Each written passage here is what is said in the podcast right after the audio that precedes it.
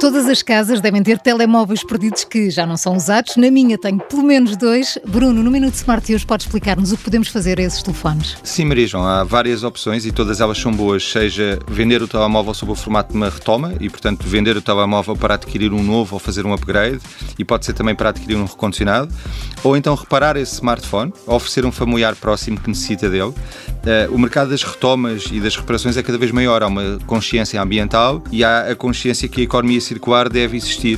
E, portanto, todas as soluções são boas, exceto deixar o equipamento dentro da gaveta, porque vamos poupar, ambientalmente vamos poupar. No Minuto Smart esclarecemos qualquer questão, mas se mesmo assim tem dúvidas sobre o tema, envie e-mail para perguntas.iservices.pt. Prometemos responder a tudo nos próximos episódios do Minuto Smart.